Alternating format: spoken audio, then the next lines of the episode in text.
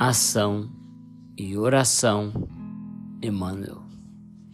Sempre muito importante a oração por luz interior no campo íntimo, clareando passos e decisões, sem nos despreocuparmos, porém, da ação que lhe complemente o valor nos domínios da realidade objetiva.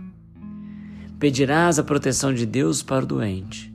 No entanto, não te esquecerás de estender os recursos com que Deus já enriqueceu a assistência humana a fim de socorrê-lo. Solicitarás o amparo da providência divina a benefício do ente amado que se tresmalhou em desequilíbrio.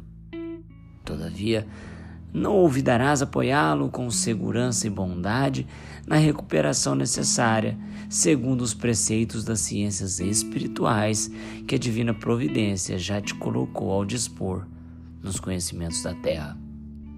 Rogarás ao céu te liberte dos que te perseguem ou dos que ainda não se harmonizam contigo.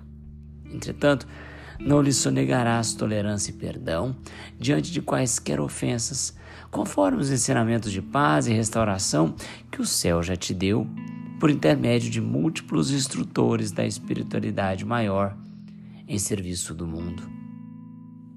Suplicarás a intercessão dos mensageiros da vida superior para que te desvencilhes de certas dificuldades materiais, diligenciando, porém, desenvolver todas as possibilidades ao teu alcance pela obtenção de trabalho digno que te assegure a superação dos obstáculos na pauta das habilitações que os mensageiros da vida superior já te ajudaram a adquirir.